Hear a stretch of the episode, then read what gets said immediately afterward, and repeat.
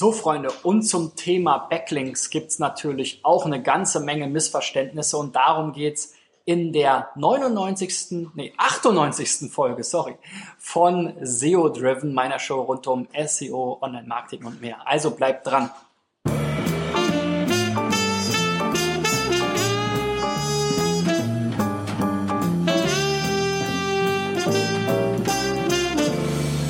Ja, das Thema Backlinks ist mit Sicherheit das Thema, was, wo es die meisten Missverständnisse und Mythen im Thema, im Bereich SEO gibt. Ja, die eine Seite sagt, ich muss weiterhin Backlinks kaufen. Der Wettbewerb macht das auch. Ich brauche am besten 20 qualifizierte Backlinks oder hochqualitative Backlinks pro Monat mit, was weiß ich, Sistrix Index so und so viel oder noch viel schlimmer PageRank so und so viel oder meinetwegen auch PowerTrust so und so viel und bitte liefere mir doch irgendwie eine feste Anzahl pro Monat, die ich dann vielleicht jedes Quartal etwas steigere, um da irgendwie ein Wachstum hinzulegen. Ähm, und das ist eben genau die alte äh, Link-Kaufwelt, weil es geht nicht anders als über den Kauf. Wie soll ich jeden Monat 20 Links mit der vorgegebenen SEO-KPI, was auch immer, meinetwegen Systrix Index 10 liefern, wenn ich mir die Links erst verdiene? Da habe ich das einfach nicht in der Hand. Da muss ich gucken, dass ich die richtigen Leute anspreche. Klar, das kann ich machen, aber ich habe keine Garantie, dass das, ob dann zwei oder 25 oder 17 oder drei bei rauskommen. Das, da gibt's einfach keine Garantie zu. Und dementsprechend sind diese Modelle eben auch einfach Auslaufmodelle. Und auch wenn ich jetzt versuche, mit Content Marketing dann nach vorne zu schießen, dann bitte doch nicht einfach nur mit dem Sinn, Backlinks zu sammeln zu Themen, die vielleicht gar nicht mit meiner Domain zusammenhängen. Da gibt's dieses wunderbare Beispiel, was immer wieder rumgezeigt wird von kaufda.de, die dann so, eine, ähm, so ein Unterverzeichnis Umwelt gemacht haben, wo sie irgendwie so ein Schulprojekt gemacht haben mit Unterrichtsmaterialien etc. pp. Finde ich ja prinzipiell eine tolle Sache und ähm, ja, um die Umwelt ist wichtig und kaufda ähm, sozusagen spart ja auch oder ersetzt das Papier, kann ich alles noch verstehen. Aber letzten Endes sind diese ganzen Backlinks und auch die Seiten, die da verlinkt wurden äh, in dem Unterverzeichnis ja eigentlich für das Geschäftsmodell von Kauf da völlig irrelevant. Ja, und ähm, das hat vielleicht funktioniert. Bei großen Domains funktioniert das vielleicht auch noch. Aber ich würde doch gucken, dass ich das Beste raushole und versuche eben diese ganzen Welten miteinander zu verheiraten. Und es ist natürlich ein bisschen schwieriger, als einfach über schöne, unkommerzielle Themen zu sprechen, um viele Backlinks einzusammeln.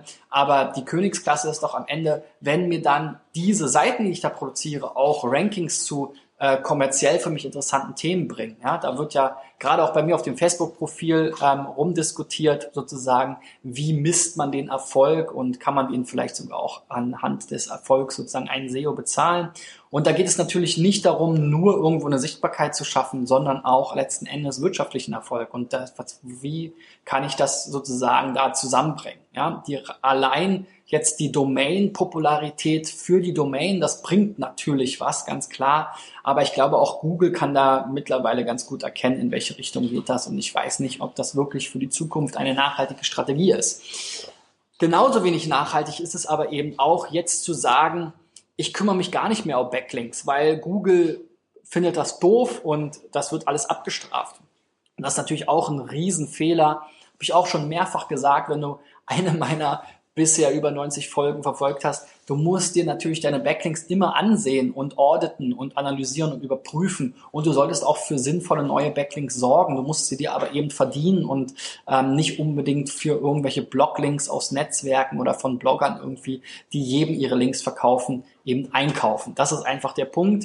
Ähm, aber schau dir dein Linkprofil unbedingt an. Wir erleben das immer wieder bei Kunden, dass sie eben Backlinks bekommen durch Wettbewerber, die ihnen schaden wollen, aber oftmals auch durch Dienstleister wie eine PR-Agentur, die dann ihre Pressemitteilung irgendwo einstellt und darüber sich äh, Links auf die Startseite produziert, will man auch nicht unbedingt immer haben. Also das muss man einfach im Überblick behalten. Da gibt es super Tools wie Link Research Tools zu. Und ähm, äh, wenn du dir die nicht leisten kannst, gibt es eine ganze Menge Alternativen. Und äh, um überhaupt erstmal einen Überblick zu bekommen, aber natürlich musst du versuchen, möglichst alle Links zu kennen, die auf deine Domain gehen und die dann zu beurteilen und entweder zu entfernen, zu disavowen, schrägstrich leugnen oder eben vielleicht auch noch mehr Links dazu bekommen. Wenn es eine gute Linkquelle gibt, warum nicht auch einen zweiten, einen dritten, einen vierten Link bekommen? Das muss nicht äh, sozusagen verschenkt sein, nur weil man von der Domain schon mal einen Link hat.